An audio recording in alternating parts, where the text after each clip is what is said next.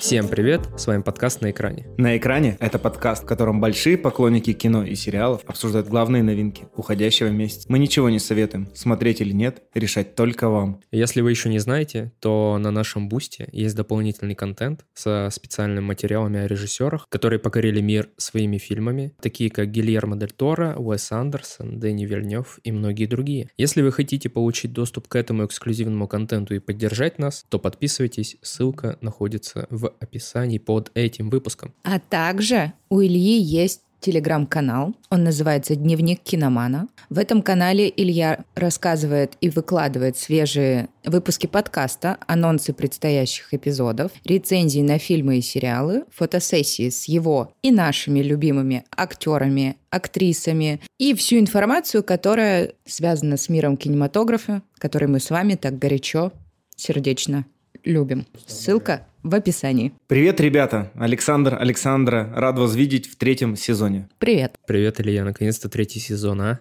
А вам не кажется, что наша подводка немного устарела, потому что мы уже давно советуем и чуть ли не за людей решаем, смотреть или нет? С учетом того, что у нас еще и в конце и карусель есть. Ну мы аккуратненько советуем. Мы, как сказать, подстрекаем. Но мы как бы ничего не советуем по факту. Мы не говорим типа, вот мы советуем вам посмотреть это кино, потому что оно нам так сильно понравилось. Нет, конечно, мы говорим про настроение, в котором вы можете находиться, и может быть вам зайдет. Прямых рекомендаций никаких не даем. Нет, ну иногда меня рвет, конечно, и я такая, вот, всем смотреть. Но это очень редко. Саня, скажи, пожалуйста, ожидаются ли в этом сезоне э, новые категории фильмов, которые мы советуем людям? Вот как под пивасное кино. Ты нас чем-то новым поразишь? Может быть и ожидается, слушай, не знаю. Это ведь как происходит? Спонтанно. Я просто говорю какое-то слово, и оно приедается. В общем, мы с Александрой будем ждать от тебя нового вдохновения, новых э, категорий и надеемся, что в течение Нового года ты нас обязательно порадуешь. Ну что, приступим?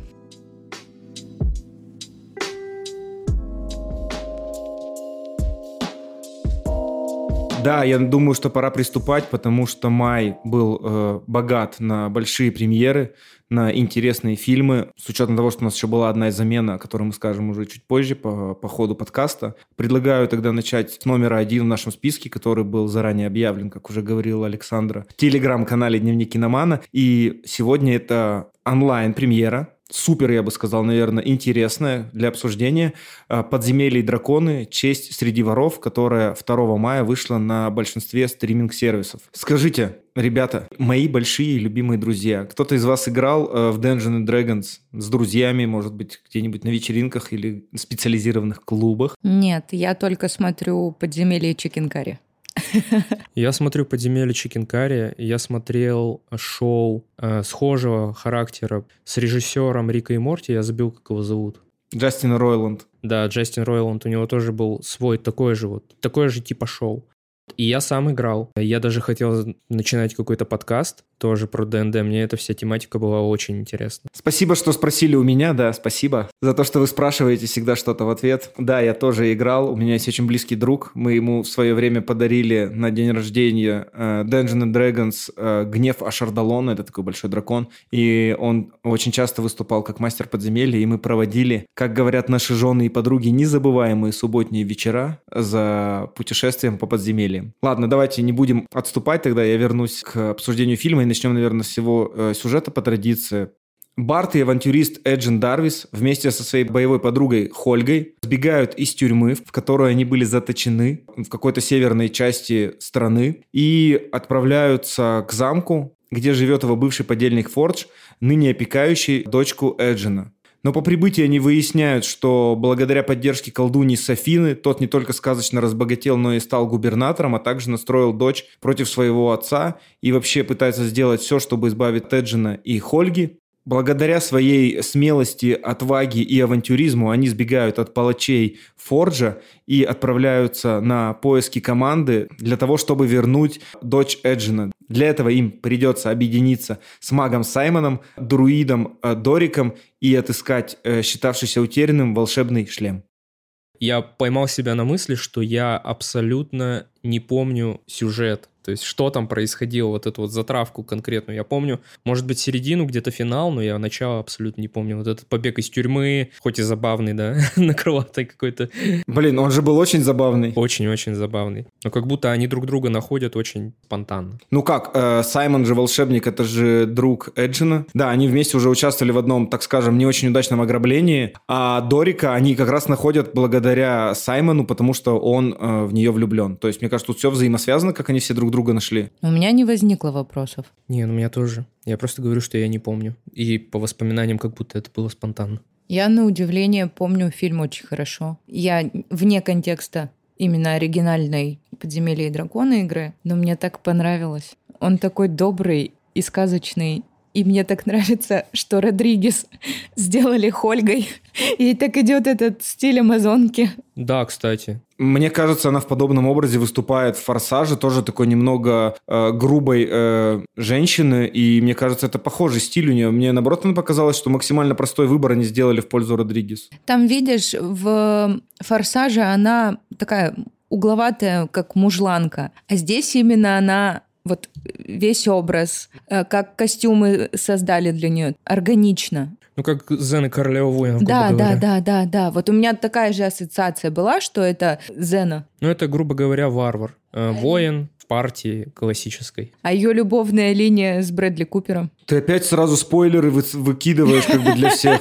Какой спойлер? Я просто сказала, что там любовная линия. Блин, ребята, ну вы чё, это же такой важный момент. А еще, если честно, вот я весь фильм смотрела на Регги Пейджа и не понимала, почему он самый красивый мужчина. Даша, подойди, пожалуйста. Александра не понимает, почему Рене Жан Пейдж самый красивый мужчина в мире. Он же снимался в этом, в Эджертонах, или как-то так сериал называют. Бриджертонах. Эджертон это про этого, про Эджертона, про актера сериала и про его семью. Эджертоны. И он там вроде себя тоже позиционирует как какой-то альфа-самец. Но суть этого персонажа я могу объяснить в чем. Не, подождите, подождите, можно прежде чем мы пере- начнем обсуждать суть персонажа, я э, расскажу про вопрос Александры э, мнением врача. Э, я слушал подкаст, и там тоже обсуждали генетику людей и все такое, и сказали, что какой-то врач из Лондонского института определил самых красивых людей по принципу вот просто геометрии их лица. И Рене Жан Пейдж э, считается самым красивым мужчиной на свете на данный момент, потому как бы как он сложен по природе. Я же не отрицаю, что он красивый. Я просто не поняла, почему его признали самым красивым. Ну вот тебе Илья только что объяснил. Это я тебе поняла. Я просто уточнила свой вопрос. Не нужно кидать в меня камни. Я не сказала, что он урод. Саш, ты бы это сказала еще при девушках в каком-нибудь обществе светском, бриджертонском, и тебя бы точно закидали. Ну что ж, как хорошо, что я не там. В общем, впечатления были вообще положительные от фильма. Он такой наивный где-то, сказочный. Вот у меня весь фильм было ощущение, что это прям сказка. И очень красиво. Просто обычно, мне кажется, последнее время вот все, что сказочное, все, что связано с фэнтези, она давит на тебя чересчур серьезными мотивами. Потому что все очень любят «Властелина колец», и все почему-то хотят повторить его успех, и все в свое фэнтези загоняют кучу э, серьезных щей. А здесь, получается, на серьезных щах был только Зенг, герой э, Рене Жан Пейджа, и из-за этого он был вдвойне смешным. И из-за этого над ним хотелось смеяться, потому что он типа такой идеальный, но он не выкупает чувство юмора остальных персонажей. Он не знает, что такое сарказм. Да, он не знает, что такое сарказм, и этим как раз меня подкупало, что они выбрали очень авантюрную, легкую стилистику, вот, э, мне кажется, что-то из 80-х, там, тире начала 90-х, и вот за счет какой-то, может быть, ностальгии по тем фильмам классным, там, я не знаю, типа как «Балбесы», они очень хорошо попали в настроение, и за счет этого были у них такие большие сборы по всему миру. Вот, Саша, ты что скажешь? Ты очень долго хочешь мысль сказать, я вижу. Я всего лишь хотел вам сказать, что имейте в виду, что вот э, то, что происходит на экране, является обычной ДНДшной партией. И э, вот этот персонаж, самого красивого мужчины на Земле признанного, Зенг, он играет роль в этой всей истории гейммастера. Потому что когда партия сталкивается с э, определенными трудностями в той ситуации с драконами, вот с этими вот противниками, которые там появляются, они бы просто сами по себе не вывезли. Они бы, скорее всего, умерли, и фильм бы закончился. Ну как, вы в обычной партии это бы произошло. Но гейммастер мастерски вплетает туда персонажа, такого полубога, который может справиться вообще с любым, и вытаскивает их из этой ситуации. И вот конкретно этот персонаж себя так и вел, и это вообще очень прикольно, и там очень много отсылок, там и тот лабиринт, это вообще абсолютно классическая история ДНД партии. Постоянно артефакты они какие-то находят, которые им помогают, как они общались с мертвецами, это тоже само по себе. Задай пятый вопрос. Да, комичная ситуация. Я бы тоже в такой ситуации задавал вообще абсолютную чушь, проверял бы гейммастера на всякую, ну, какой он сам по себе харизматичный, и как он может отыграть эту ситуацию. В общем, фильм наполнен отсылками, но такими отсылками, вот ДНД это ведь по сути свод правил. Это истории конкретно, это вот то, что Илья рассказывал. Собирались, э, купили какое-то издание с уже готовой историей. Так-то, по идее, история может быть сгенерирована чатом GPT. Самое главное в всей этой истории — это правила. Это кости, это как происходит фаза боя и все остальное. И в этом фильме абсолютно идиотская завязка сама по себе. И даже в такой ситуации очень интересно наблюдать за тем, что происходит на экране. А, я нашел э, в Твиттере тред э, буквально там через пару там, недель после выхода фильма, где э, большой фанат D&D рассказал про все отсылки в фильме просто до каждой отсылки. Он разобрал карты, как расположены земли, рассказал про каждого персонажа, он рассказал вообще все. То есть это настолько детально проработанный фильм оказался, что фанаты смотрят его и просто дико пищат от того, как бы сколько создатели вложили усилий для того, чтобы порадовать как бы не только людей, которые пришли на сеанс, просто э, посмотреть фильм там с попкорном, колой и детьми, которые действительно в этой культуре очень сильно завязаны. То есть я читал этот, мне казалось, тред бесконечный. То есть он рассказывает, рассказывает, рассказывает про каждого персонажа, про все-все-все рассказывает, вкладывает фотки там из фильма какие-то, еще что-то. Я такой, вау, типа, ни хрена себе. То есть я вообще не, не знал столько, когда смотрел. И мне было очень круто от этого вдвойне, что в такой легкий фильм они уложили очень большую часть мифологии. И что самое грустное, вот ты сказал, Илья, то, что он очень много собрал. На самом деле при бюджете в 150, по-моему, миллионов он не собрал кассу, он не окупился дважды, чтобы быть финансово успешным. Выйти в ноль даже не удалось фильму, поэтому извините, ребята, мы можем сейчас сколько угодно рукоплескать этому фильму, на второй части мы не увидим. А может быть, здесь работает так же, как с Адамом Сэндлером по домашний прокат, онлайн-прокат? Может быть, онлайн-прокат, да, и выстрелит, и какую-то кассу Ну, соберет. я имел в виду про успешность э, в плане отзывов э, зрителей после сеанса, что все были в восторге как бы от этого. То есть люди ничего не ожидали, как бы, а были вообще в диком восторге. Вот я я тоже был в восторге. Мне все дико понравилось, и всякие э, множество отсылок, которые, например, я понял. Камео, которое вы уже засветили дико вообще, оно должно быть смешным, когда ты его видишь. Но и в целом весь актерский состав я очень люблю Криса Пайна, а, потому что большой фанат Стартрека. И мне очень нравится София Лилис, которая играла в фильме «Оно». А, здесь она играет Дорика, и Дорик в ее исполнении просто великолепен. Когда она вот превращается вот в этого сов-медведя, это это вау. Я такой, вау, сов-медведь, типа, можно еще удивить новыми фантастическими существами нас. Фигурант тут, по-моему, как и в любом фильме Гая Ричи, просто ходит и исполняет. Да, я на сто процентов с тобой согласен. Хью Грант, он как будто вот после операции «Фортуна» вышел, перешел на соседнюю площадку и продолжил сниматься э, в «Подземелье и драконах». В том же халате. Да-да-да. Такого же гадкого персонажа. Вот Хью Грант, он, да, он как будто вообще не хочет новых образов. Он такой, вот я там в 90-е играл в романтических комедиях, а сейчас я буду играть э, злых британцев. Ну и хорошо получается, что могу сказать. Выйдя этот фильм где-нибудь не на стыке Стражей Галактики, мне кажется, он бы был более заметен и собрал бы чуть больше. Мне кажется, это неудачное время просто. Форсаж, там, ну, понимаете, о чем я. Ну да, все вот это. Он как-то прошел незаметно для зрителя. Да, как это, не конкурентно способен с большими франшизами. Мне удалось в него попасть в кино по, по счастливой случайности, и зал не был полный вечером, ну, как бы, мне кажется, даже процентов на 40, потому что, мне кажется, люди не понимали, что это. Я тоже ходила на него в кинотеатр. Примерно так же, 50-40% зала было заполнено, но все вышли в восторге. В конце, наверное, хочется сказать о том, что мы вначале вот говорили, что ничего не советуем, но, наверное, хочется посоветовать не пропустить этот фильм, потому что те, кто его пропустили, не понимают, сколько удовольствия они потеряли от того, что происходит на экране от Криса Пайна, от Мишель Родригес, от э, Хью Гранта, будем честны, и от всех этих фантастических э, событий и существ. Это идеальный фильм, даже для людей, которые совсем не знают, что такое ДНД.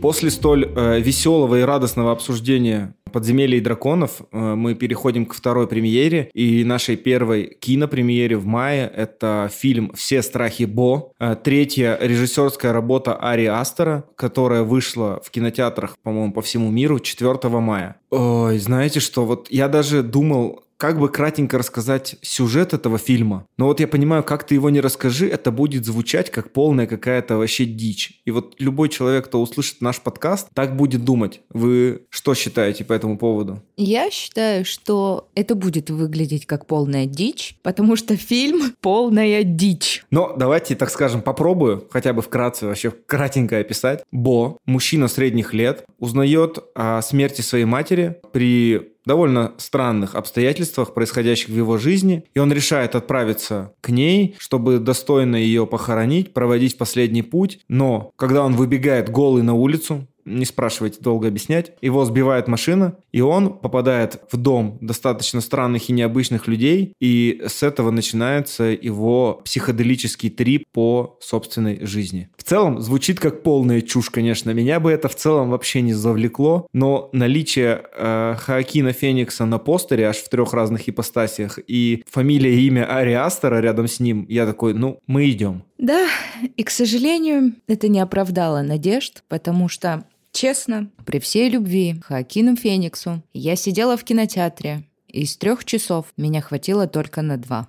Mm, ты даже не досмотрела. Мне было тяжело, мне было сложно, мне было неинтересно. Я когда ушла, я ненавидела этот фильм. Я ненавидела себя за то, что я потратила два часа своей жизни. А могла три. Я думаю, что это такой сложный артхаус, до которого, видимо, мой мозг еще не дорос. А возможно, он правда плохо преподнесен зрителю. Я слышал, что это некий опус магнум Ариастера, и что он этот фильм хотел снять чуть ли не первым. Но так получилось, что он заработал денег на фильм только сейчас на него. Он писал сценарий чуть ли не 15 лет, этого фильма? Я вышел с примерно схожими мыслями, как и Александр после сеанса, и решил во всей этой каше разобраться, как бы что, к чему и откуда это все возникло. Так вот, а Ари Астер действительно планировал этот фильм снять как свой дебют. У него даже есть короткометражка, которая, по-моему, просто называется «Бо». Но в итоге он не получил никакого финансирования от студий и решил отложить его в долгий ящик и первым снял реинкарнацию. Потом было солнцестояние, он стал уже супер классный популар и решил вернуться к данному сюжету, взял свой старый сценарий, переработал его, потому что, ну, невозможно как бы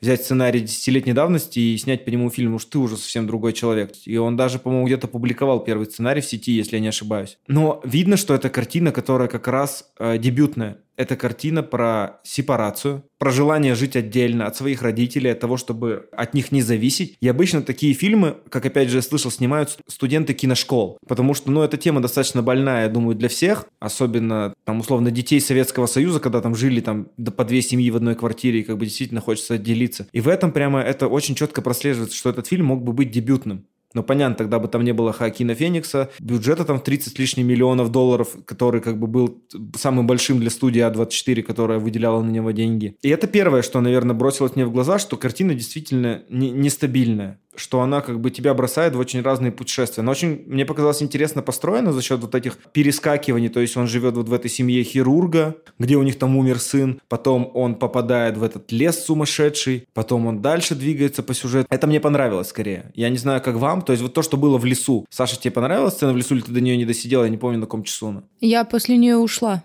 А, ты после нее ушла. То есть она была последней каплей. Да. Я тебя понял. Но в целом мне показалось это кино не, не таким интересным, как тот же «Солнцестояние». Потому что «Солнцестояние» я все-таки рассматриваю как 500 дней лета какой-то альтернативной вселенной. А это же как бы достаточно просто интересно построенная картина с очень крутым, конечно, Хоакином Фениксом, который ну, просто сумасшедший, мне кажется. То есть я помню, когда, мне кажется, я посмотрел «Мастера» и «Врожденный порог» у Пола Томаса Андерсона, я такой, не, ну он гений. Он гений. Тут, конечно, может быть мое альтернативное мнение, что меня не так сильно покорил Джокер. Как бы в целом, как фильм. Как игра Хакина Феникса, да, но не как фильм. Но здесь он опять также вообще великолепно хорош. И вот эта вся обстановка поначалу, вот первые 20 минут, она мне дико понравилась, потому что она действительно вскрывает, мне кажется, страхи современного человека и очень сильно вскрывает страхи мужчины. Что ты боишься там выйти из дома, ты боишься звонка, ты боишься там соседей, которые подбрасывают тебе какие-то записки и сводят с ума. И вот это все, это даже какие-то страхи современного человека 21 века, как мне показалось. Получалось. А когда все это переходит в сюр, про вот эту зависимость от матери, какого-то он там видит якобы альтернативного себя в виде брата, я так и не понял, по-настоящему это или нет. Потом этот огромный член, который живет на чердаке с ручками, и как будто бы его отец, а там кого-то он съедает, и вот это все, это безумие. Я такой, ох, капец, думаю, какой-то у него, ну, с матерью явно были, наверное, проблемы, но ему бы поговорить. Ну, хотя, опять же, может, он просто в таком э, очень гиперболизированном ключе это все выражает, может, у него там действительно были очень классные отношения, и это была просто его первая работа. Но у меня очень долго оставался самый важный вопрос вообще. Саня, я не знаю, как бы если ты рано ушла, можешь ли ты об этом поговорить, или Александр меня поддержит. Я считаю, он умер. Но вот в какой момент он умер? Слушай, я тоже об этом задумывалась. Я, во-первых, хочу сказать, что я абсолютно с тобой согласна. И мне тоже показалось, что он умер. В те моменты, когда он попал в дом и стали раскрываться персонажи этой семьи, я почему-то начала задумываться, что может, это какое-то чистилище? Потому что дальше, после всех этих событий, начинается лес, и то, что ты описал там про визуализацию брата. И я такая, блин, этот порог на абсурд, как будто бы вот я подумала, что его бездомный на улице заколол насмерть. А у меня была другая мысль, что он умер, когда он лег в кровать. Он подписал фигурку маркером для мамы и уснул. Потом наступает ночь, появляются эти записки от соседей, потом у него исчезает куда-то чемодан, хотя рядом никого не было. Потом он, он звонит маме, а мама типа умерла, и как будто это было вот его какое-то, возможно, желание, что мама умрет. И потом вот эта вся карусель понесла, что умер во сне вот он в самом начале. Ну, слушай, мне кажется, может, ты и прав. Потому что как раз исчезают ключи, начинается тоже весь этот э, беготня с этой водой и таблетками. Да-да-да, вот этот трэш, на него падает чувак в ванной. Бомжи заходят в квартиру. Слушай, скорее всего, ты прав. Это имеет место быть и многое объясняет тогда. Но это, опять же, это только моя мысль, то есть я не нашел и подтверждения, я слушал какие-то другие подкасты, читал статьи, там люди дру- другое мнение выражают. Там говорят, что он умер, типа, когда вот звонок матери, это уже момент смерти, что он уже, типа, умер. И, в общем, много другого. Короче, фильм капец сложный. Нас в зале было три человека, трое парней. В зале больше не было никого. Никто не ушел с сеанса, естественно, все, все досмотрели до конца. Мы не общались, надо было хотя спросить у всех мнения ради интереса, конечно. С микрофоном подойти потом. Пару комментариев, пожалуйста, для телеканала на экране. Да, что вы думаете о всех страхах Бо? Ну, нас в кинозале было пятеро. После первого часа ушло двое. На втором уже сдалась я. Фильм наполненный метафорами, и у меня оставило какое-то впечатление, как после просмотра фильма «Мама». Я вообще не сразу выкупил вообще, что там происходит с Дженнифер Лоуренс и Хавьером Бардемом. И здесь абсолютно то же самое. Просто какой-то набор разных ситуаций, которые что-то, видимо, для Ариастера значат. А еще Ариастер играет какую-то странную роль э, в моей судьбе, потому что когда я ходил на солнцестояние, когда в тот год, когда оно вышло, в тот день я поссорился со своей женой. Не конкретно из-за фильма, а просто поссорился. И вот здесь, после того, как я сходил на все страхи Бо, мы тоже в этот день поссорились с моей женой. Я такой, блин, Ариастер, ты вот, ты вот как бы говна-то не только как бы на экран вы, вы, выносишь очень много, ты потом еще и людям жизни портишь. Делаем вывод. Не смотрим Ариастера. Почему? У меня, у меня после солнцестояния вообще все было прекрасно. Мы сошлись во мнении с э, моей девушкой, что это просто лучший фильм ужасов, который мы смотрели и пересматриваем до сих пор по несколько раз. Там такая Флоренс Пью, там такая музыка, там все великолепно. В любом случае, я буду с большим ожиданием перед следующей его картиной, которая, я не знаю, как, пока когда выйдет, конечно, он ничего не объявлял, но я, я буду точно ее очень сильно ждать. А кто там уже будет сниматься, это тоже не важно, потому что он уже все равно определенно, в своем определенном роли мастер, заслуживший э, уважение любителей хорроров и кинокритиков. Но, думаю, для большинства эта картина может быть очень не, не, необычным открытием вообще из э, мира кино, из мира хоррора, в том числе психоделических. И на этой прекрасной ноте можем мы продолжать.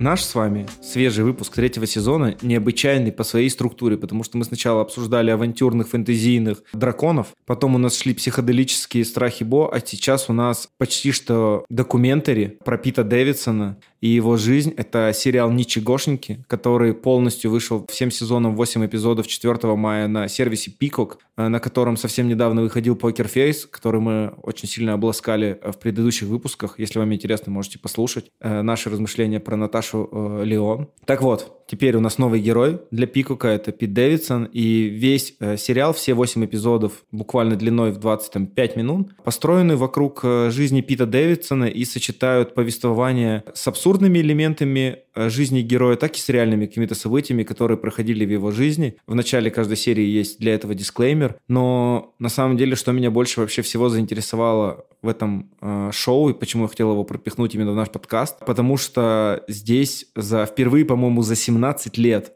на малые экраны возвращается Джо Пеши для того, чтобы сыграть э, дедушку Пита Дэвидсона. А это один из величайших актеров, я считаю, вообще в мире. Любимый актер Мартина Скорсезе, наравне, я думаю, с Де Ниро и Ди Каприо. И вообще супер легенда из фильма «Один дома». И которого в этом сериале, как оказалось, непростительно мало. Вообще непростительно мало. Я согласен с тобой на сто процентов. Какие у вас какие-то общие впечатления? Я помню, Саша, ты говорила, что поражаешься, почему девушкам нравится Пит Дэвидсон. Ну да. То есть сам по себе сериал прикольный, очень смешной, очень, очень забавный. Очень смешной, да? Джо Пеши просто краш, даже несмотря на его преклонный возраст. Он как воробушек какой-то старенький. Вообще, потрясающий.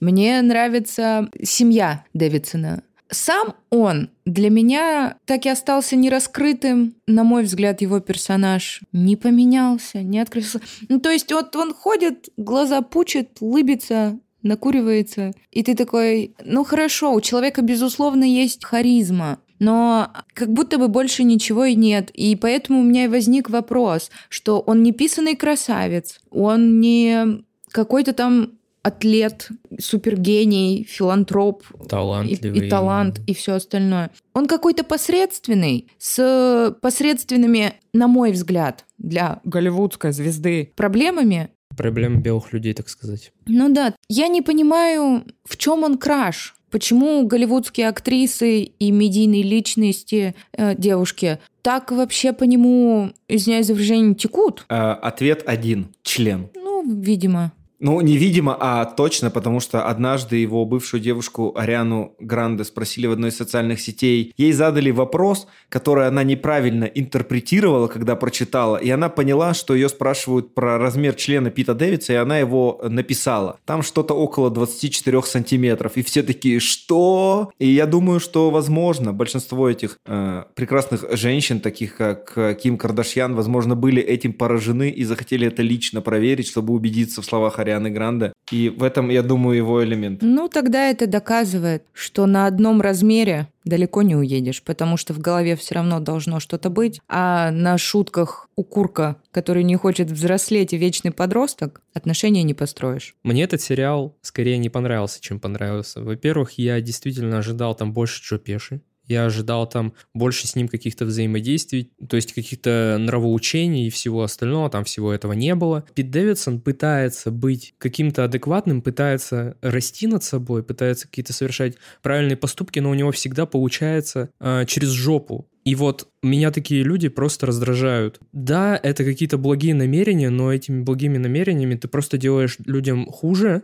И вот как вот, блин, чел, ну, так он, это знаешь, как будто ты описываешь типичного мудака. Типичный мудак, да. И Саша правильно заметила, что на протяжении всего сериала Пит Дэвидсон вообще никак не приближается вот к какому-либо э, росту моральному, я не знаю. Он как был в начале сериала мудаком, который кончил на свою мать в VR-очках, он таким и остался в самой последней сцене. Не буду спойлерить, но там, грубо говоря, клиффхенгер на следующий сезон. Просто сколько там серий? 8 серий по 20 минут пролетели незаметно и ничего во мне положительного и доброго не оставили. Видимо, на меня произвел эффект не сам сериал, а момент, когда я его смотрел. Я смотрел его по вечерам а, после работы и приходил, бывало, ну, как бы уставшим. И меня этот сериал, типа, дико отключал вообще от всего происходящего. Я смотрел там 2-3 серии, я такой, ну супер, Пит Дэвидсон, тупой ситуации, тупые. Когда он особенно помогал другу своего деда там э, кончить, я такой, ну, это идиотизм полный, конечно. И меня он прям повеселил очень. И, и этими моментами он был, как бы, он тебя не призывает никакой интеллектуальной деятельности ни над собой, ни, ни над э, сюжетом думать. Он просто тебя как бы развлекает. И я такой, ну, на том, на том и спасибо. В этом я и возьму положительный для себя момент из этого сериала. А Пит Дэвидсон, ну, не сказал бы, что он великий комедийный актер. Может быть, он действительно, ну, не, не может быть. Он действительно хороший э, стендап-комик. Я э, видел его несколько выступлений. Но именно как комедийный актер, здесь он, конечно, меня не поразил. Здесь больше интереса вызывает Джо Пеши, Эдди Фалько, который играет его мать, и остальные э, персонажи, которые его сопровождают в его приключениях. И раз мы уже с вами э, все обсудили, думаю, обсуждать нам больше с вами ничегошеньки, и мы можем переходить к следующему номеру в нашем списке.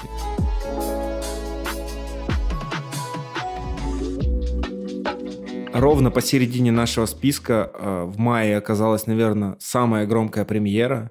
Это «Стражи Галактики. Часть 3», которые, так же, как и все «Страхи Бо» и «Ничегошеньки», вышли 4 мая. И по традиции вкратце расскажу немного о сюжете. Э, Стражи Галактики живут на забвении, занимаются своими делами. Питер постоянно грустит по Гаморе и напивается в хлам, пока его друзья пытаются э, заниматься не только своими делами, но и постоянно вытаскивать его из баров. И в один из дней на планету нападает Адам Уорлок, золотой мальчик, который э, пытается похитить ракету, но в тяжелом бою э, Небула вместе с остальными стражами отбиваются от Адама Уорлока, который улетает обратно в космос, но ракета получает серьезные травмы и может умереть, поэтому стражам приходится отправиться на родную для ракеты планету для того, чтобы э, выцепить специальную э, информацию о чипе, содержащемся внутри его тела, и спасти э, своего близкого друга от смерти. Здесь сейчас должно играть Radiohead и песня «Крип». Слушаем. Я в мурашках. Скажите, да, насколько вообще велика разница между квантоманией Просто у меня слов нет, я хочу материться.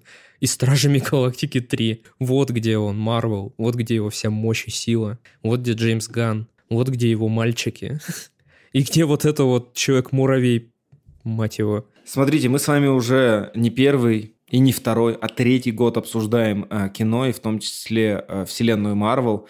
Мы прошли, мне кажется, достаточно долгий путь с ней от начала вот до сегодняшней точки. И все, что было в четвертой фазе, и рядом не стоит со Стражами Галактики, потому что Джеймс Ганн выходит на круг почета, потому что на фоне постоянно фильмов, которые теряют очень сильно э, кассу и зрителей, Стражи Галактики просто залетают с двух ног вперед, собирают за два уикенда 500 миллионов, отзывы сумасшедшие у критиков и у людей, все рыдают, все, э, все не знают, что будет дальше со Стражами, и все хотят еще и еще не это ли действительно признание его как автора для вселенной Марвел и человека, снявшего три э, фильма э, в одной вселенной? Такое, такое не у каждого здесь есть. Я так боялась идти на них, потому что я в интернете... Ты нахваталась, Нахваталась, да? что все ревут. Кто-то говорил, что это чушь, бездарность. Кто-то восхвалял. И я думала, а если вот я приду, а я их так люблю,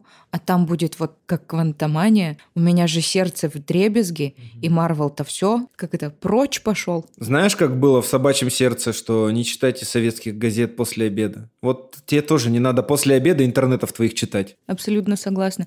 И я пришла, и я... Это такой офигительный теплый, какой-то вот он семейный фильм. Ага, семейный. Ну, он семейный для меня. Ну, слушай, ты что, ты он прикалываешься? Он классный. Да ну... Что происходит в этих флешбеках? Это, по-твоему, семейный у кролика там? Со мной в кинотеатре на последнем сеансе, который шел в 10 часов вечера, была девятилетняя девочка. Со мной тоже, и я абсолютно и не она понимаю. была в восторге. И она плакала. Вот она именно. плакала, и я плакала, и все плакали, и все мы ждали сцену после титров. Это просто... Во-первых, я хочу сказать вау гримерам, потому что тело пьяное Питера Квилла, которое не было несет в начале фильма, это кукла. Чё, это серьезно? кукла в полный рост Криса Прата. Кто тебе сказал? Я смотрела обзоры, я, мне было так интересно, ну, что вообще происходило на площадке, грим, костюмы, ну, все, что меня интересует. И я охерела. Он э, из-за того, что Крис Пратт очень тяжелый, а им не хотелось вот этих лишних Ну, конструкции делать. конструкции делать, да. А ей же нужно нести его в кадре. Они сделали вот этот вот, ну там силикон какой-то, гель вот этот. этот Я думаю, это еще с предыдущих частей он там валялся. А, сделали куклу. Он, когда увидел есть кадры самого себя вот так лежащего, он испугался. Он так вообще был обескуражен. И тут я же это знаю, и вот она его несет, и я такая, а я с друзьями ходила. И я такая, а знаете, что это такое? А это вот так вот. И все таки вау. Да и фильм сам по себе вау. Во-первых, история ракеты. Это же просто у меня вот сердце в дребезге. Какой он вообще... Давайте скажем, наверное, о том, что вообще все Стражи Галактики – это история ракеты. Джеймс Ган сказал вот э, в интервью, я читал, что в целом как бы он изначально строил историю вокруг ракеты, потому что он э, хотел понять, какая трагедия скрывается э, за прошлым енота, который настолько был исполосован разными шрамами и у которого было очень много всяких электронных примочек. А также это еще раскрывается по ходу самого фильма, но ближе к концу, когда ему э, его подруга Лайла говорит о том, что это все было для тебя и о тебе. И типа твоя история должна продолжаться. И я в этот момент просто в слезы. Потому что стражи ревут, люди вокруг ревут, я реву. И все такие, ракета, живи! Потрясающий фильм. Просто потрясающе. Александр, давай а, немножко отойдем от этих бешеных эмоций. Александр, поговорим серьезно, по-мужски, вот без, без этих слез. Как тебе? Все тебе понравилось? Я, в отличие от моей девушки, э, которая тоже нахваталась до сеанса каких-то, ну не то что спойлеров, просто знала, что фильм э, будет вызывать некую грусть. Шел на фильм, как обычно, подозревая, что третья часть, финальная часть, может произойти что угодно, может произойти игра, игра престолов, грубо говоря. Тоже перед сеансом, когда шел, я очень сильно переживал, что кто-то умрет. Я такой, Марвел же, ну, любит в концовках там убивать людей, тем более у большинства актеров сейчас кончится контракт, и я такой, кого они убьют, кого они убьют. Я такой, я не переживу. Да, я очень сильно переживал за ракету, потому что он в самом начале, собственно, получает какой-то дэмэдж э, лютый от э, золотого, так сказать, мальчика, и после чего они все дружно его начинают спасать и показывают его флешбеки. Дракс тоже находился под э, каким-то я не помню. А, да, его тоже Его Адам Уорлок очень сильно избил, и я в этот момент так переживал, такой, это же мой любимый герой Марвел. Я такой, Дракс не может умереть в принципе. Да. Его потом еще сильно вот эти, эти охранники побили на планете, где они там летали. Дракс очень сильно получал. И в целом все как будто были чуть-чуть на грани. И ты за всех чуть-чуть начинал переживать, типа, йо-йо-йо, ну, типа, поспокойнее, не надо.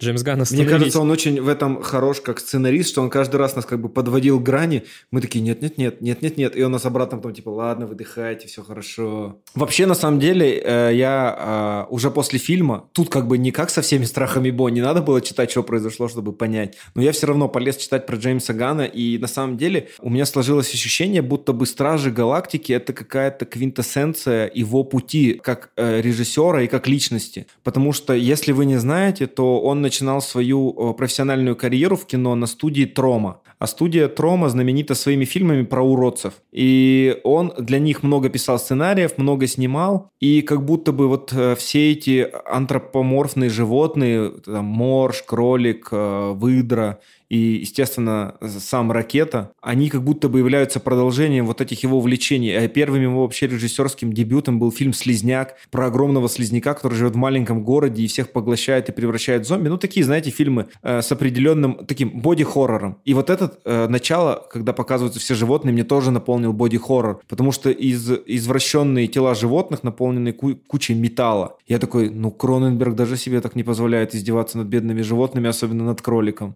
Мне этот кролик кролик до сих пор, мне кажется, в кошмарах будет сниться. Это ужасно. Он же, у него же были типа паучьи лапы. И еще вместо э, этого, вместо зубов как будто капкан. Да, это ужасно, абсолютно ужасно. Причем сам Джеймс Ганн очень любит своих домашних животных. Есть же отсылка э, в сцене после титров дед Питера Квилла, который сидел, читал газету, у него там сзади была фотография какого-то песика и, и подписан типа «победил на каких-то там соревнованиях». Это песик Джеймса Гана, который погиб. Блин, вы нифига себе с какой, с какой кучей фактов пришли классных. И вот как будто бы Стражи Галактики, которые на момент выхода вообще первого фильма были самыми молодыми героями Марвел, и в которых никто не верил, и которых он как бы собрал в кучу, превратил в такую команду неудачников, которых он, про которых он до этого снимал кино, стало просто супер успешной, и он стал супер успешным. И потом все эти, так скажем, неудачники, потому что даже там Крис Пратт, Дэйв Батиста, они еще не были суперзвездными, он Дэйва Батиста лично отстаивал, потому что вместо него должен был сниматься Чедвик Боузман в роли Дракса. И когда его отменили после э, второго фильма, Крис Пратт и вся съемочная группа подписали письмо о том, что вы должны его вернуть, и студия Дисней по-быстренькому переобулась, ну, не по-быстренькому, скажем так, в рамках э, киноиндустрии по-быстренькому за пару лет переобулись и вернули Джеймса Гана. И мне кажется, вот «Стражи Галактики» — это единственная трилогия Марвел, которая сохраняет стиль режиссера и которая не может его просто перемолоть. Потому что Тайку Вайтити, мне показалось, в «Громе молнии» уже перемололи, и там уже Марвел начинает над ним давлеть. Согласна. И поэтому я шел с таким каким-то одновременно чувством и удовлетворения, и с чувством тревоги, потому что я знал, что это его последний фильм, но я понимал, что это должно быть круто, он скажет свое последнее слово, и как бы не было больно, но будет хорошо. Моя жена тоже ревела, как белуга просто на этом сеансе. Эти енотики бедные. Господи, енотики, это Абсолютно вообще... понимаю ее чувства, потому что я тоже я держалась, держалась, я думала о том, что это нарисованные животные, очень трогательный, очень потрясающий. Я тут еще вспомнил перед э, тем, как мы вот пошли на последнюю часть, я вспоминал, как шел на первую, что очень сильно, когда э, выходила первая часть, ее очень, э, ну, ее очень мощно промоутировали, потому что вот мы с вами все вместе же э, жили в городе Перми, у нас там был единственный IMAX кинотеатр. За две недели до выхода «Стражей Галактики» э, в этом кинотеатре показывали 15-минутный отрывок из фильма, и об этом писали во всех соцсетях. И когда мы пришли на сеанс с друзьями, чтобы посмотреть 15 минут «Стражей Галактики» за две недели до «Стражей Галактики», там еще раздавали... А это денег стоило? Это нет, там надо было просто зарегистрироваться, типа, у них на сайте. И тебе на сеансе еще вот на этом, ну как это сеанс, 15 минут, тебе раздавали такие маленькие А4 формата постеры со Стражами Галактики. И мы вообще не понимали, кто эти Стражи Галактики. Мы посмотрели, типа, трейлер, мы посмотрели эти 15 минут, мы такие, ну, вроде круто, типа, ребята какие-то вроде крутые. Я тогда Криса Прата, по-моему, только знал по паркам и зонам отдыха, ну, и Зои Салдану. Всех остальных я как бы не знал, такой, мы такие, ну, вроде прикольно, ну, давайте сходим. И когда мы сходили через две недели, мы такие, это что за нахрен вообще офигенный наш любимый теперь фильм. И по-другому ты и не скажешь. Да, аналогичная ситуация. Но ты, Илья, сказал по поводу того, что закончатся Стражи Галактики, но там ведь происходит некоторое дерьмо в сценах после титров. Я имел в виду, что закончится Стражи Галактики Джеймса Ганна. То есть мы посмотрели три полноценных фильма, мы посмотрели очень клевый м, эпизод рождественский, где как раз было, наоборот, как раз тоже сдвинут ракурс с Питера Квилла на, например, Дракса с Мантис, которые просто отрывались и веселились в этом э, праздничном выпуске. И закончится Стражи Джеймса Гана, а без него, знаешь, это уже будет э, другое дерьмо. Ну, посмотрим. Посмотрим. Я тоже считаю, что, ну, в смысле, Саша, я не знаю, что имеет под словом «посмотрим». Я считаю, что балом правят деньги, и рано или поздно, может быть, что-то произойдет э, с вселенной DC, у Джеймса Гана пойдет не так, Марвел скажет, у нас тоже что-то тут ничего не получается, давай э, руководи пятой фазой, ну и как-нибудь Стражи Галактики вернутся, потому что, блин, how it Ну, я бы хотел, что если бы Стражи и вернулись, то Стражи бы вернулись только как бы под руководством Джеймса Гана, потому что, как я понимаю, э, если они уже проявили достаточно сильную принципиальность по поводу того, что они не готовы были сниматься без него в третьей части, то я думаю, что, скорее всего, и вернутся они только с ним. Потому что, как бы, принципы у них довольно мощные, как у актеров оказались. Самое страшное для меня, если они решат их перезапустить вообще с другим кастом. Ну как, ну ты же видела в сцене после титров, это якобы новые Стражи Галактики с той девочкой, у которой, грубо говоря, практически похожие способности, как у дочери Тора. Uh, у них те же глаза, какие-то тоже те же фиолетовые способности. Гига э, Грут, ракета. Свистун. Сви- свистун, да, чел. И золотой мальчик. И собака, да, Космо. И все. Вот тебе как бы, новые Стражи Галактики, плюс в сцене после титров появляется еще Звездный Лорд. Это тоже якобы какая-то... Что из... он вернется. Что да, как будто, может быть, он вернется в каком-то сольном. А, потому что есть э, серия комиксов, Э, под таким же названием. Поживем увидим. Тех Стражей Галактики все, больше не будет. Не будет там The Guardian of the Galaxy. Я хотел только вас дополнить. Вот ты сказал про девочку. Так вот, девочка, про которую ты говорил с фиолетовыми волосами, она далеко не просто девочка, она очень особенная девочка. И ее э, зовут Файла, и впервые она появилась в 2004 году э, в комиксах «Капитан Марвел», часть пятая, и она была дочерью Марвела и Элизиуса, и носила прозвище Капитан Марвел вместе со своим братом Генисом. Но потом в вселенной Марвел там что-то поменялось, ее там лишили какого-то титула, что-то свели на ноль. Но, в общем, в итоге э, в Страже Галактики ее присоединили к новой команде Стражей, про которую мы говорим в конце. И у нее очень непростые способности, она равна почти по силе Капитану Марвел. И я думаю, как бы ее закинули вот таким заделом на будущее. Ага, перемудрили опять. Нет, они не перемудрили. Э, Как раз-таки вот э, в комиксах они перемудрили, потому Я что это уже... и имела в виду. Да. Не про фильм. В конце, я думаю, мне бы еще хотелось очень сильно отметить музыку Джеймса Гана. Мы уже про нее не раз говорили. Мы обсуждали ее с Сашей в «Миротворце», когда он был у нас в февральском подкасте год назад. Мы обсуждали ее с вами вообще в целом, как он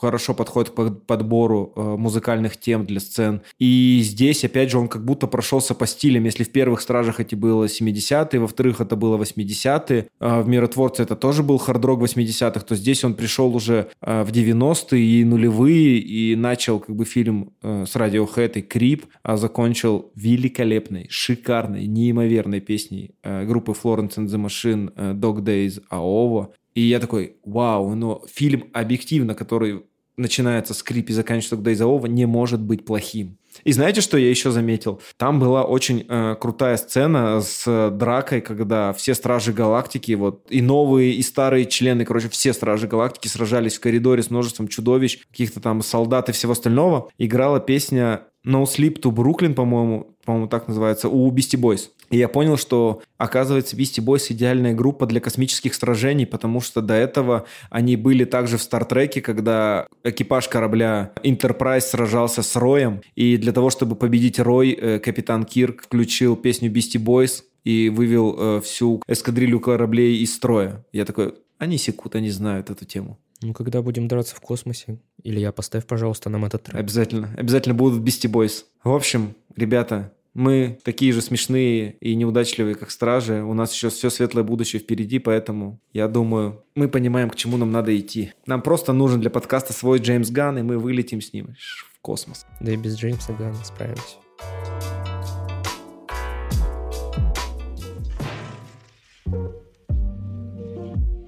Пятым номером в нашем майском списке должен был быть фильм «Убийца. Священный паук», который 11 мая вышел на экраны кинотеатров. Но с этим фильмом произошло печальное событие. Он был лишен прокатного удостоверения. Эту информацию сообщила компания «Экспонента Фильм», дистрибьютор ленты в России. Представители прокатчика процитировали письмо Министерства культуры РФ, в котором говорится, что решение об отзыве прокатного удостоверения на фильм «Убийца. Священный паук» принято в связи с наличием в указанном фильме материалов, содержащих информацию, распространение которой запрещено законодательством законодательством Российской Федерации. Какие-то дополнительные комментарии к, нему отсутствовали. И в связи со сложившейся ситуацией нами было принято решение о замене фильма на картину «Хороший человек», режиссером которым является всеми любимый Зак Браф. А главные роли исполнили Флоренс Пью и Морган Фриман. Картина была в мировом прокате в апреле. В Россию она не попала вообще и прошла мимо большинства радаров, но мы рады, что она попалась к нам на глаза, потому что она попала не только как бы в наш подкаст, но и в наши сердечки. Саш, ты плакала ведь, да? Я плакала. Я еще смотрела в оригинале. Я была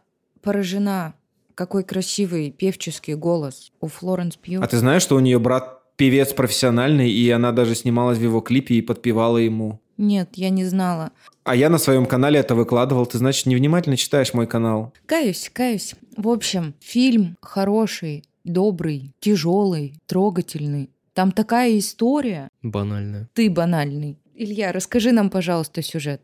Спустя год, после того, как Эллисон, которую как раз играет Флоренс Пью, а, попала в аварию, повлекшую э, гибель людей, она пытается наладить э, свою жизнь, и в этом ей помогает общение с э, ее потенциальным свекром, которого играет Морган Фриман, который помогает не только справиться с тяготами ее жизни, но и также справиться с трагедией, которую она до сих пор не может отпустить. Вот, Александр, я хотел вы... спросить твое как раз мнение. Ты сказал то, что вот Саша, что это банальный фильм, банальный. Я сказал банальная завязка. Ну хорошо. В каком еще фильме была такая же завязка? Три примера назови. Например, ты нашел, ты нашел кого спросить, блин, человек, э, ну, то есть я имею в виду себя, даже имена актеров не запоминает. Ну, то есть ты просто, просто пушишь Александру, получается, просто вот на пустом месте. Ну, подожди, вы не согласны с тем, что авария, э, ситуация в автомобиле это не банально. Нет, мы, может быть, и согласны, но мы не говорили, что это банально. Не пытались привести три примера, не сыпались на этом месте. Знаешь, как обычно в подобных фильмах завязка происходит? Из-за нее погибают родственники ее жениха, он не может ее простить, и вот он ее бросает, и она страдает. А здесь же все по-другому. Во-первых, у меня есть один вопрос. Зачем в Америке прописывают такие тяжелые препараты, зная, что они вызывают привыкание? Потому что, как Александр уже говорил, что за деньги да. Потому что фармацевтические компании очень много денег тратят на продвижение своих препаратов, и за счет этого э, такие сильные препараты выписывают людям, опять же, их продвигают врачам, э, врачи получают определенные откаты. То есть это э, уже не раз тема поднималась в кино, поэтому я думаю, это будет хорошим ответом на твой вопрос, по моему мнению. Во-вторых, я была поражена режиссерской работе Зака Браф. Блин, вот как ты ее оценила? Я вообще до сих пор не понимаю, как оценить режиссерскую работу. Вот у меня, знаешь, после клиники о нем было мнение такого доброго и мягкого человека, такого глубокого, ранимого, но очень-очень-очень доброго. Вот он такой чувствительный. Но сам актер у меня вызвал такую ассоциацию. Я понял. Это, это важно было уточнить, потому что там все-таки персонаж был да, Джей Да, да, а я, да. Я не про Джей Ди, я про самого актера. Вот этот фильм для меня, он такой же. Он глубокий, ранимый, местами неприятный, особенно когда Морган Фриман решает проораться. Ой, слушай, это вообще было. Но мне так понравились персонажи. Меня даже вот, понимаешь, вот там мама героини Флоренс Пью, Алисии, она меня выбесила. Вот пьяная сцена. Когда она стояла за дверью? Да, за дверью. Да и вообще, то есть это... Оно такое живое, это кино. И Флоренс Пью... То есть я привыкла, что она либо вот персонаж Марвела, либо она такая, как в солнцестоянии, э, все в порядке, дорогая. А здесь она вообще другая. И к тому, что она такая хрупкая, она так хорошо все эти чувства показывает, ты ей так веришь. Всю эту боль, которая в ней внутри, все эти ломки, все моменты счастья. Она вот какая-то, знаете, вот есть писанные красавицы Голливуда, а она такая безусловная красавица, на мой вкус. Но она не типичная голливудская штучка. Да, совсем нет. И мне так вообще понравился этот фильм. Я вот даже вам написала, что я... Что, плакать сюда прихожу? Такой трогательный.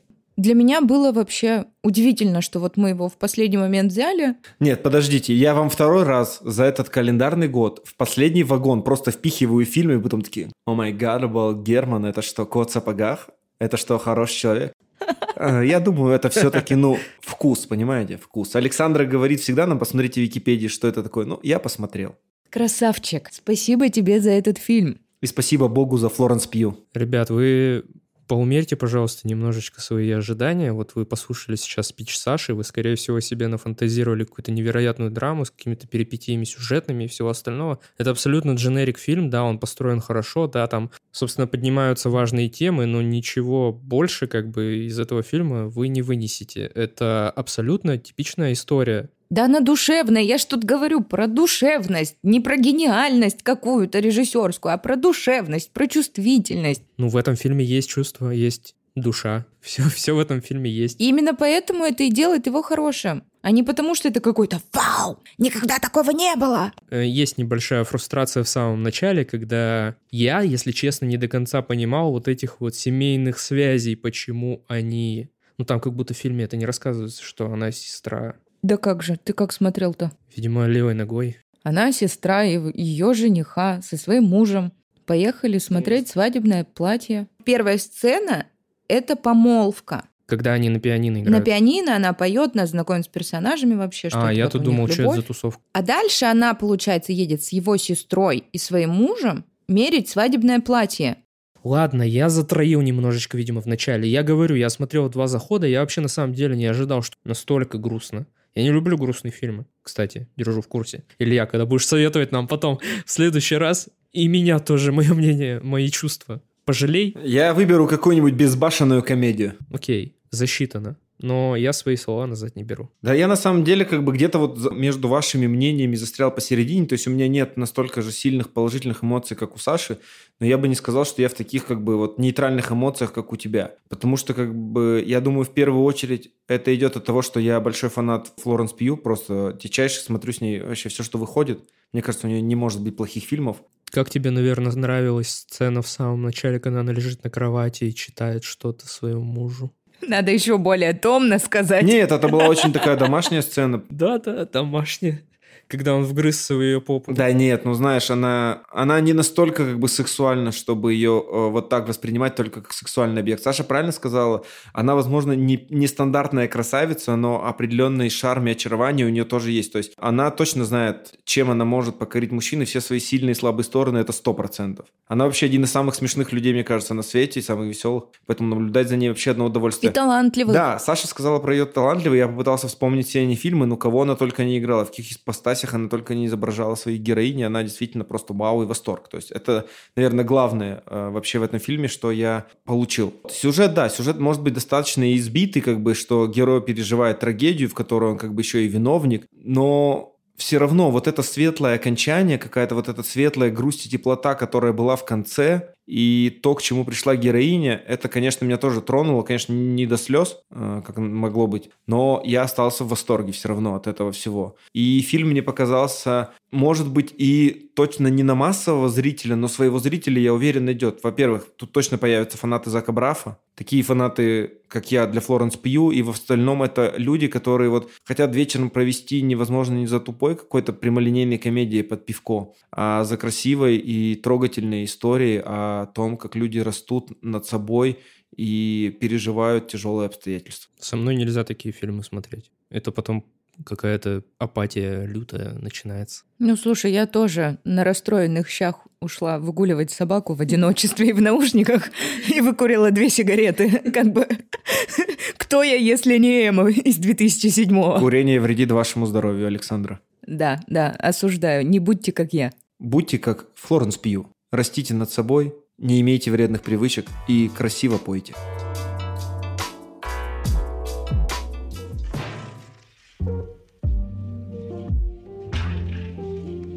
Сегодня на предпоследнем месте в нашем списке оказался мини-сериал от э, HBO Max, который называется «Сантехники Белого дома». А главные роли в нем исполнили Джастин Теру и Вуди Харрелсон. И прежде чем, наверное, рассказывать про его сюжет, стоит сказать, что все основные события крутятся вокруг Уотергейтского скандала. И если вдруг кто-то о нем не знает или не слышал, то это политический скандал в США в 1972-1974 году, закончившийся отставкой президента страны э, Ричарда Никсона. И из-за того, что, как он сам говорит, он об этом ничего не знал, но группой под его руководством были осуществлены противозаконные действия с попыткой установить подслушивающее устройство в штаб-квартире его оппонента из Демократической партии во время президентской избирательной кампании 1972 года. Хотелось бы немножко поправить Илью. Не отставка, а импичмент. В отставку он мог уйти сам, а тут, как говорится, попросили. Так вот, по сюжету сериала э, все события, которые мы будем наблюдать по большей части, произойдут в 1972 году. Бывший офицер ЦРУ Говард Хант и бывший агент ФБР Гордон Лиди э, работают в специальном отделе Белого дома, который они называют сантехниками, потому что они занимаются утечками и накануне президентских выборов им поручают осуществить установку подслушивающей аппаратуры в штаб-квартире Национального комитета Демократической партии. Все эти события легли в основу сюжета, все пять серий крутятся вокруг этих событий, вокруг попыток попасть э, в отель Уотергейт и того, насколько глупые люди оказались во главе этой операции, как она пришла к тому, что все закончилось импичментом э, президента. Александра, давай начнем с такого вопроса. Твое отношение к сериалу является твоим отношением к главным актерам Вуди Харрелсону и Джастину Теру? Или оно строится на каких-то других критериях? Я бы сказала в совокупности. Как гладко стелет. Мы говорим конкретно про их внешний вид или помимо этого еще про них как про талантливых актеров? Исключительно про их талант. То есть сцена в тюрьме, когда оба они раздевались до гола, не всплывает в твоих снах. Нет, не всплывает. Ну, мы, в принципе, поняли твое мнение об этом сериале. Александр, что скажешь ты, если вкратце в начале? Если вкратце, то в совокупности э, сериал действительно мини, всего 5 серий, но так или иначе по часу. Можно его вообще назвать пятичасовым фильмом, а первая часть там «Властелина колец» режиссерской версии. Сериал мне понравился, местами немножко провисает, но в финале оставляет приятное послевкусие. Сериал э, действительно, наверное, большим плюсом для него являлось, что он всего лишь пятисерийный, хотя мне казалось, что, возможно, его можно было даже в четыре серии при желании уместить. Мне показалось, отдай HBO Max этот сериал в руки братьев Коэн, то, что изначально они нам показали, могло бы выглядеть намного интереснее и смешнее, потому что они все равно эту историю подают не как э, суровую политическую драму, а тут скорее как такой комедийный, немного шпионский триллер про, глупых э, агентов ФБР и ЦРУ, из-за которых произошел импичмент. Думаю, в жизни все это было намного серьезней. Но действительно, э, Вуди Харрисон с Джастином Теру очень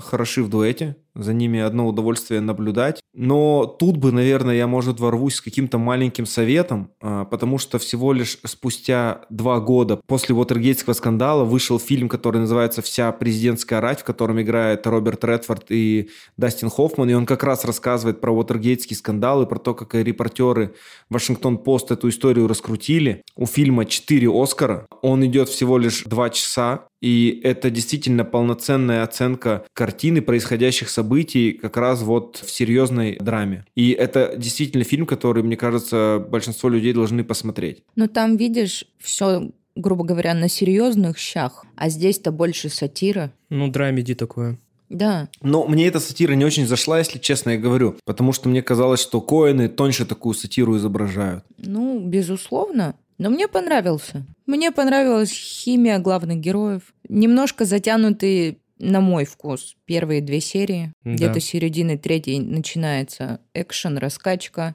Ты уже такой, ого, интересно. В целом, сама тематика, вот это противостояние республиканской партии и демократической, оно для меня не так интересно.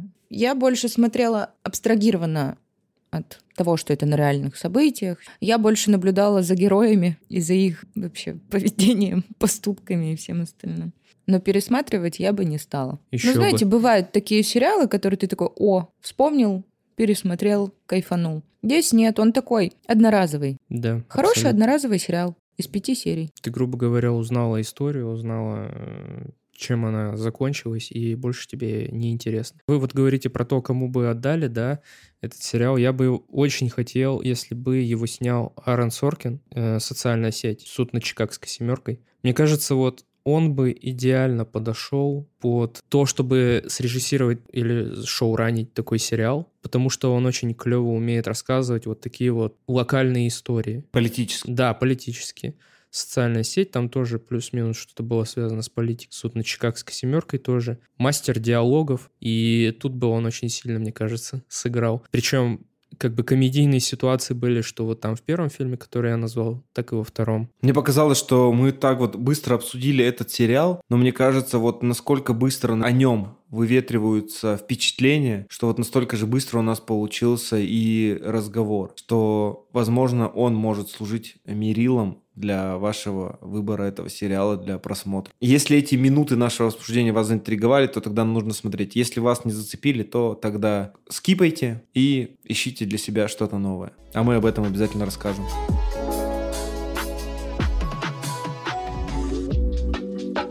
Последним номером в нашем первом э, выпуске третьего сезона предстанет сериал «Тед Ласса», а конкретно его третий сезон, который является завершающим для сериала и прощальным для нас э, с ФК Ричмонд. Все события последнего сезона строятся вокруг того, что поднявшийся в премьер-лигу ФК Ричмонд встречает насмешки со стороны экспертов, фанатов и всех персонажей, которые окружают этот клуб и считают, что в этом сезоне они будут только на последнем месте, а главным соперником Теда становится его до этого близкий друг Нейт, который теперь является тренером футбольного клуба Вест Хэм, которым владеет э, бывший муж Ребекки Руперт. Вот скажи мне, Александра, а здесь вот ты не плакала, не пустила скупую слезу в конце? Нет? Да потому что у тебя вместо сердца черствый камень. Ну нет, там тоже смешанные ощущения были, но типа не до слезы. Потому что сначала я вот на втором сезоне как-то подостыла к этому сериалу, уже даже стала о нем забывать. И тут мы врываемся в новый сезон с его третьего сезона. И я такая, ну ок. Потому что первый сезон, грубо говоря, ты знакомишься с персонажем. Во втором сезоне известно, что будет третий финальный.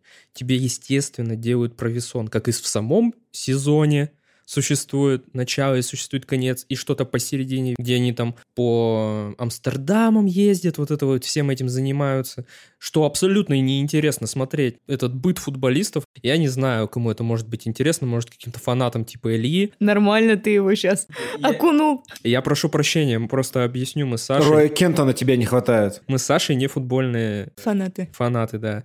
И вот так абсолютно и было. У меня абсолютно то же самое. Э, ситуация во втором сезоне. Мне было неинтересно за этим всем наблюдать. И я даже, может быть, не помню, скипнул его, посмотрев там первые две серии, и мне пришлось в этот раз, чтобы начать смотреть третий сезон, нагонять на ютубе, смотреть вот эту вот предысторию, потому что я абсолютно, у меня все выветрилось из головы. Вот пока ты этого не сказал, я думал, что мы с вами, э, что мы э, Diamond Dogs.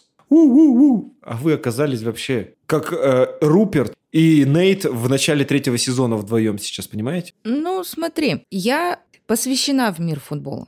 У меня есть любимая футбольная команда. Амкар? Нет, Манчестер Юнайтед. Назови пятерых игроков прямо сейчас. Дэвид Дехе. Еще четыре. Уэйн Руни. Он уже не играет. Он, он уже не играет. Он уже не играет. Он уже... Да я тебе называю любимчиков, отстанет. Это уже больше, чем я знаю. Но мне никогда не было интересно знать про их быт. Но смотри, у них есть тренер. Был Алекс Фергюсон, Сав. Мне он был у Манчестер Юнайтед. Мне он был интересен. Вышла книга, я взяла, я почитала, я все поняла. Вау.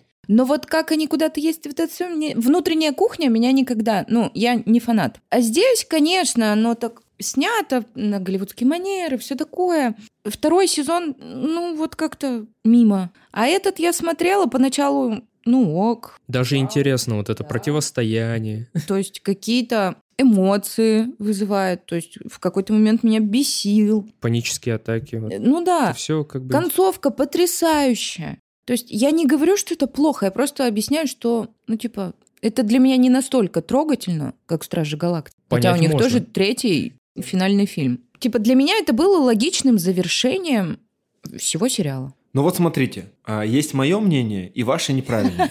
Так вот я вам рассказываю, почему оно неправильное. А я вообще ничего не сказал. Так вот видишь, ты ничего не сказала, оно уже неправильное. Так вот, я считаю, Тед Ласса – это идеальный продолжатель комедийных драм, а, которые завязаны на какой-то работе. То есть тут не как в «Друзьях» герои чем-то занимаются за кадром, а потом встречаются в кофейне, а это условно так же, как клиника. То есть в клинике все события происходят в больнице. Здесь они все происходят условно на, на, на базе футбольного клуба.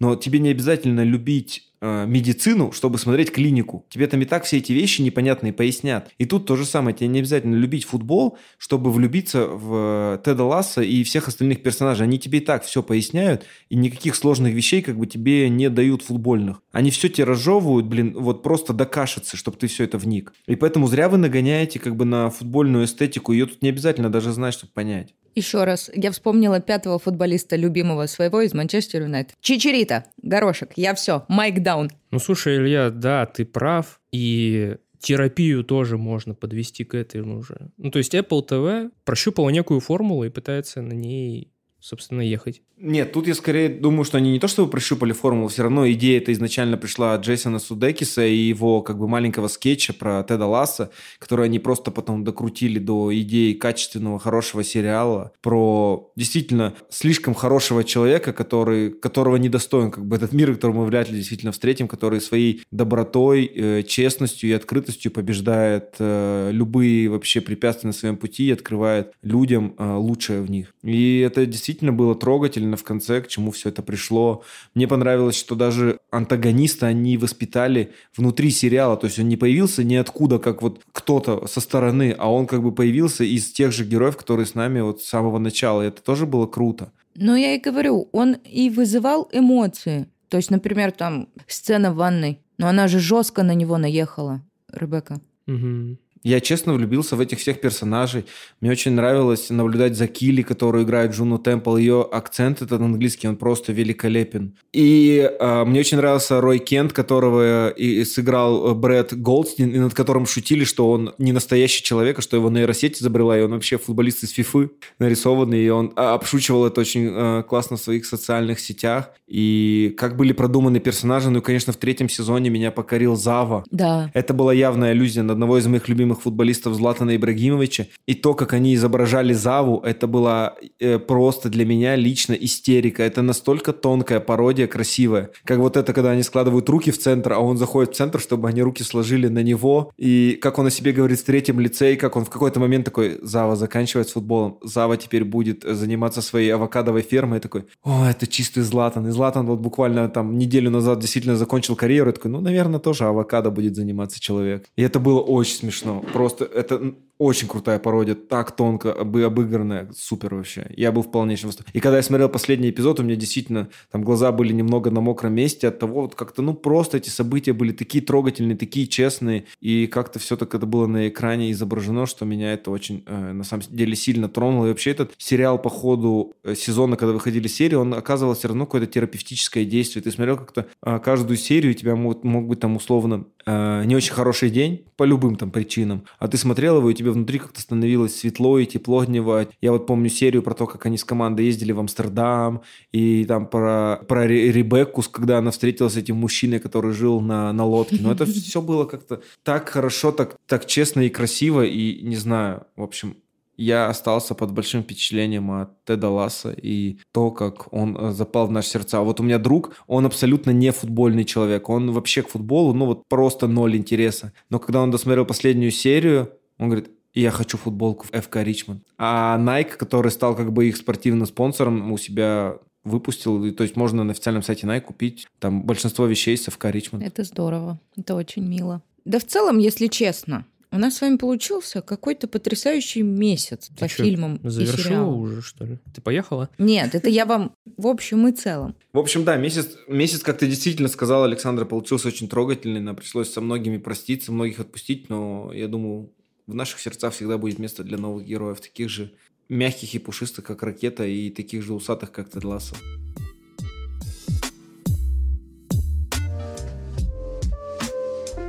И предлагаю не останавливаться на столь трогательной ноте, а пройтись дальше по нашим уже привычным рубрикам. И, как всегда, предлагаю вам начать э, с карусели. И сегодня первым будет Александр. Тебе нужно напомнить список? Я думаю, мне не надо, но ты можешь напомнить нашим слушателям. В течение подкаста мы обсудили «Подземелье и драконы», «Все страхи Бо», «Ничегошеньки», «Стражи Галактики. Часть 3», «Хороший человек», «Сантехники Белого дома» и «Тед Лассо». Я думаю, не будет секретом, что самый пососный, кстати, Пососный. Пососный же у нас, да, я вспомнил слово. Ничегошеньки уйдет первый. Сантехники Белого дома. Ну, извините, ребят, два часа своей жизни.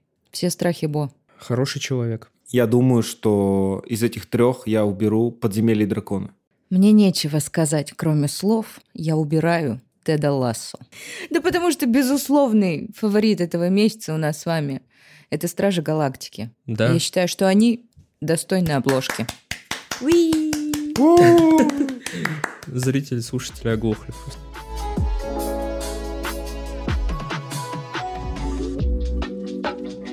Советовать-то что-то будем? Конечно, будем, Александр. Давай вот ты начнешь тогда сегодня. Что ты посоветуешь? Что там у тебя? Так как в этом месяце было три сериала, у меня было не так много времени смотреть что-то другое. Но на удивление для себя я посмотрела очень романтичный фильм, который мне очень понравился. Он называет «Причем тут любовь?». Он 22 года. А, это комедия-мелодрама. Ее снимали в Великобритании. Режиссер Шекхар Капур. Фильм до ужаса банальный. Лучшие друзья. А, они росли в Великобритании.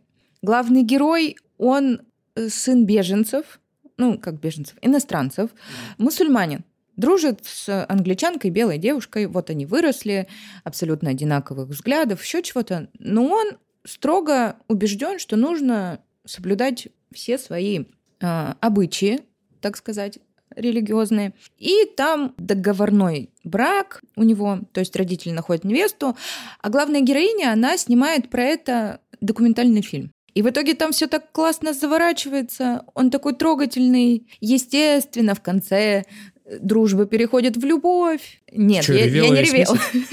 Тут я не ревела. Ну, в общем, просто это добрый, хороший фильм, и он не противный. Он не приторный. И мне очень понравилось, как снят костюмы, локации, музыка, нетипичные лица голливудские. В общем, да. Причем тут любовь. 2022 года. Мне понравился. Вот его бы я посоветовала. Я видел э, рекламу этого фильма в социальных сетях одной из моих любимых актрис Лили Джеймс. Она там играет главную роль, да, как я понимаю? Да. Но я тоже боялся к нему подступиться, потому что я такой, а вдруг там вот на разрыв сердечка там Лили Джеймс работает, а мне оно надо.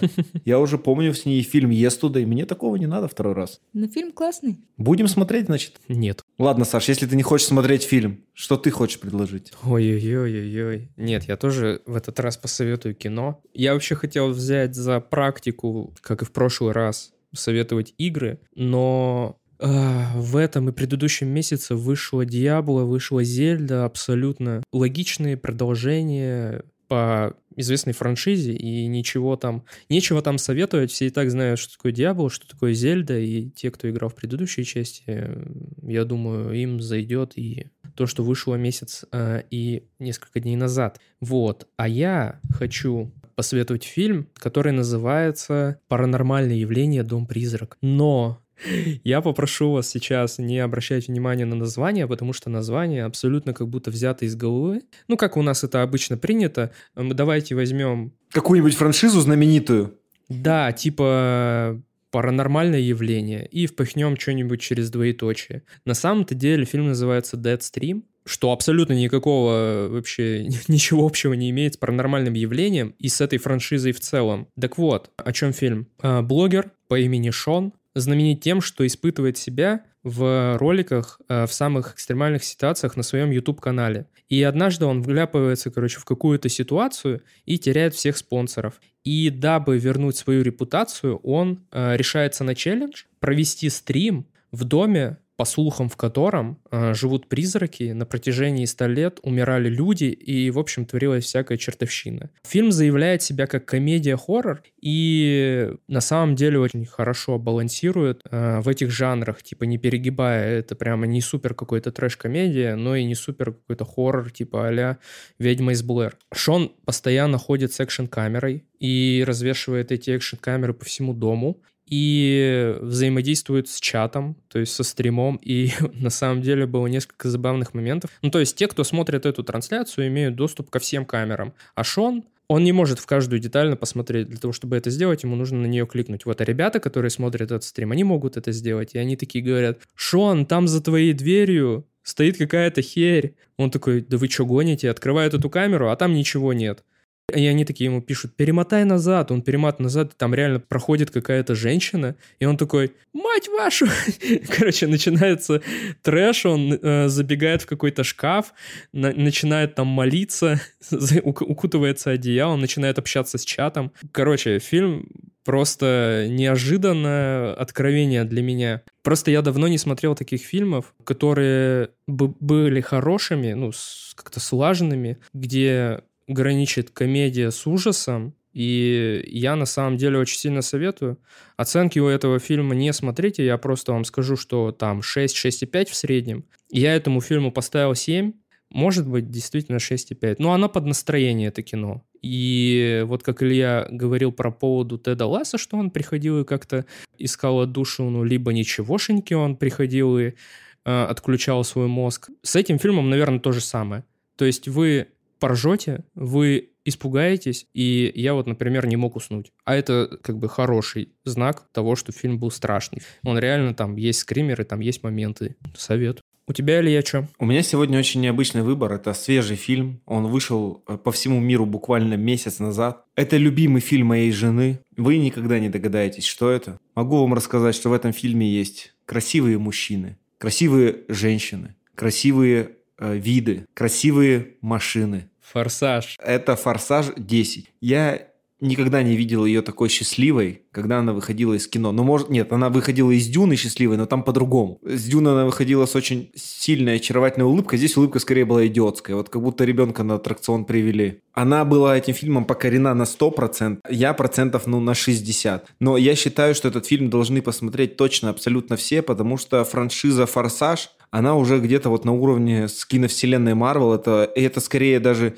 не с киновселенной Марвел, это мультивселенная безумие. Там все возрождаются, все возвращаются, их смерти все оправдываются, они как-то все снова возвращаются с того света. Машины летают, люди выживают почти в любых ситуациях. В космос они уже слетали в прошлой части. Вин Дизель пообещал еще две и будет конец. Но я думаю, что этот конец еще, конечно, не скоро. Но самое главное в этой части, как антагонист выступает э, Джейсон Мамоа. Он просто очарователен. Он какая-то безумная смесь, я не знаю, с чем его даже сравнить. Я тогда какое-то находил сравнение во время сеанса, но уже об этом забыл. В общем, он покорит, Саша, твое сердечко на сто процентов и сразу. Ну, не знаю.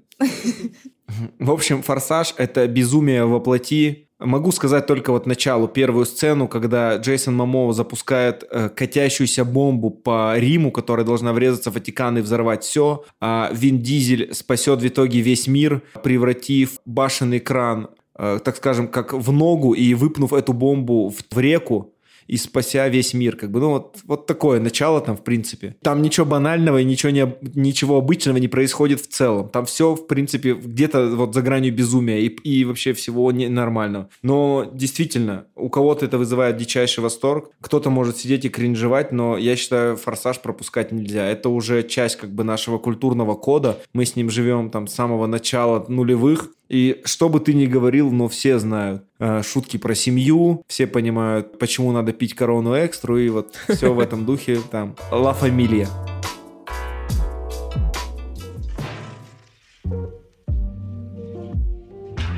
В заключение, да, наверное, хотелось бы сказать, что если вы дослушали до и досмотрели до этого момента, ставьте 5 звезд нам, пожалуйста, в Apple Podcast. Пишите комментарии, пишите добрые, э, приятные слова, как вам нравится наш подкаст. Мы их обязательно прочтем, может быть, когда-нибудь. Ну, в смысле, мы прочтем их обязательно, но, может быть, даже зачитаем, устроим какую-нибудь такую рубрику.